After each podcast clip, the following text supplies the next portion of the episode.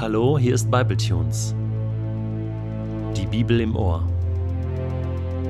Täglich online mit der Bibel. Momente mit dem ewigen Gott.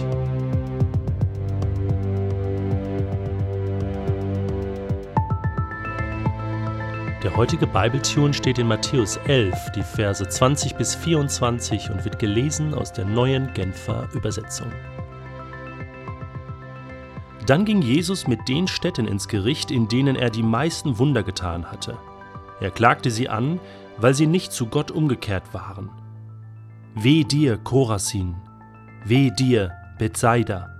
Wenn in Tyrus und Sidon die Wunder geschehen wären, die bei euch geschehen sind, die Menschen dort hätten sich längst in Sacktuch gehüllt und Asche auf den Kopf gestreut und wären zu Gott umgekehrt.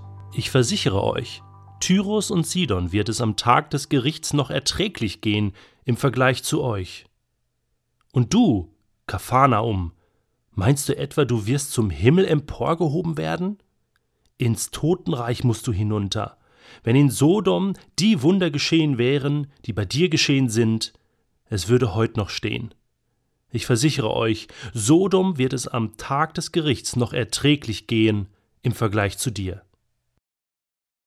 In dem heutigen Bibeltext zieht Jesus seine allererste Bilanz. Er ist schon einige Zeit unterwegs in verschiedenen Städten, er hat schon einiges erlebt. Er hat schon viele Wunder getan, eine lange Bergpredigt gehalten und er hat verschiedene Reaktionen erlebt. Und er zieht Bilanz und die fällt sehr schmerzhaft aus. Es fallen harte Anschuldigungen, Gerichtsworte gegenüber Städte, gegenüber Menschen. Und ich möchte noch einmal betonen, Jesus hat klar und deutlich gesagt, dass er nicht gekommen ist, um diese Welt ein wenig schöner zu machen, um sie zu verbessern, sondern er ist gekommen, um die Menschheit zu retten. Es ist kein Spiel, sondern es geht hier um Leben und Tod. Und Jesus macht deutlich, dass er in Städte gekommen ist, Städte des Volkes Gottes, Städte in Israel, wo er eigentlich erwartet hatte, und jetzt geht es mal um seine Erwartungshaltung, dass er mit offenen Armen empfangen wird, als der Sohn Gottes, als der Messias, auf den alle gewartet haben.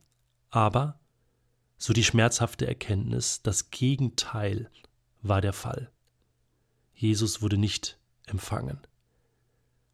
Und er sagt ganz klar, dass das die Städte sind, Chorazin, Bethsaida, Kaphanaum, Kapernaum, wo er die meisten Wunder getan hat. Überall hat er Wunder getan, überall hat er die Zeichen Gottes hinterlassen, aber in diesen Städten hat er die meisten Wunder getan. Der Theologe Gerhard Meyer, von dem ich sehr profitiere bei Bible Tunes, schreibt in seinem Kommentar zum Matthäusevangelium, dass in diesen Städten oder in der Nähe dieser Städte vieles geschehen ist. Gott viele Wunder getan hat. In ihrer Umgebung werden zum Beispiel Petrus, Andreas, Jakobus, Johannes berufen.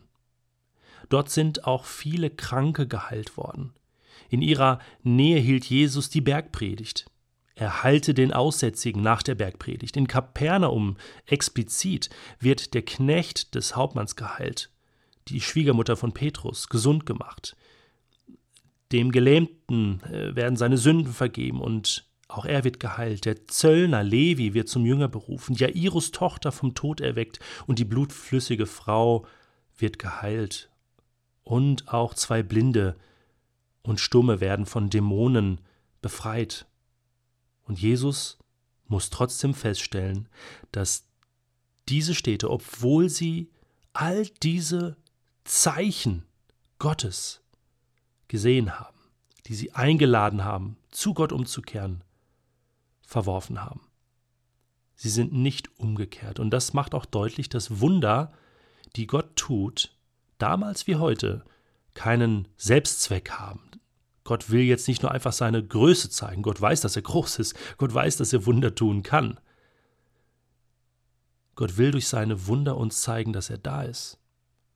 Und Jesus schaut genau hin, wie gehen Menschen mit diesen Wundertaten Gottes, mit diesen Liebeszeichen Gottes in ihrem Leben um.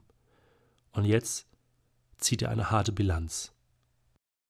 Er vergleicht nun Chorazin und Bethsaida mit den alten phönizischen Handelsstädten Tyros und Sidon. Diese spielten zur Zeit von Jesus keine Rolle mehr. Sie waren alte, mächtige Städte zur Zeit des phönizischen Reiches. Und sie waren ein Sinnbild für Habsucht, für menschliche Gier, für Macht und für, für den eigenen Stolz und für den Hochmut. Und Jesus sagt, diesen Städten wird es im Gericht erträglicher ergehen als dir, Korasin und Bethsaida. Und das macht deutlich, dass dort, wo Gott viel investiert hat, wo Gott viele Wunder getan hat, da erwartet er auch, dass wirklich Veränderung passiert. Und macht den Menschen, der das erlebt hat, mitverantwortlich.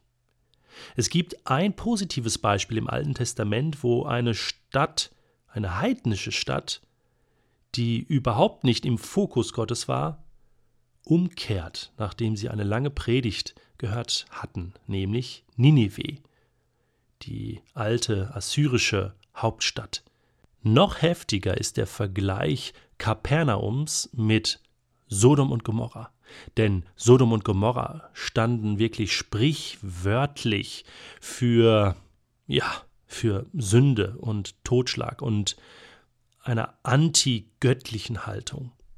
Und das muss für Jesus sehr schmerzhaft gewesen sein, diesen Vergleich heranzuziehen. Zu sagen, Kapernaum, du meine Heimatstadt, Lieblingsstadt, wo ich die meiste Zeit verbringe, du verhältst dich schlimmer als Sodom und Gomorra. Wie weh muss das Jesus getan haben in seinem Herzen? Ich glaube, was Jesus hier sagt, ist noch keine Endabrechnung, sondern ein letzter Versuch, aufzurütteln und zu sagen, er sagt ja, Tag des Gerichts, der kommt ja noch, da ist ja noch was hin. Wacht auf, Korazin, wacht auf, Bethsaida, wacht auf, Menschen in Kapernaum, macht eure Augen und Ohren auf und, und seht, was Gott tut, wie sehr euch Gott liebt. Es geht um Leben und Tod. Kehr um, änder dein Leben. Schlag ein in die ausgestreckte Hand Gottes. Und das ist der gleiche Ruf von Jesus, der auch heute durch unsere Welt schallt. Wie sehe Gottes Bilanz in meinem Leben aus?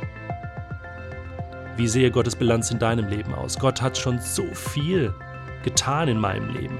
Wenn ich das alles aufschreiben würde, boah, das wäre eine Menge. Und was hat sich dadurch verändert? Mit wem müsste Jesus mich vergleichen? Mit wem würde er dich vergleichen? Es ist Zeit, aufzuwachen. Es ist Zeit, unsere Lebensbilanz zu verändern. Ich wünsche dir einen großartigen Tag.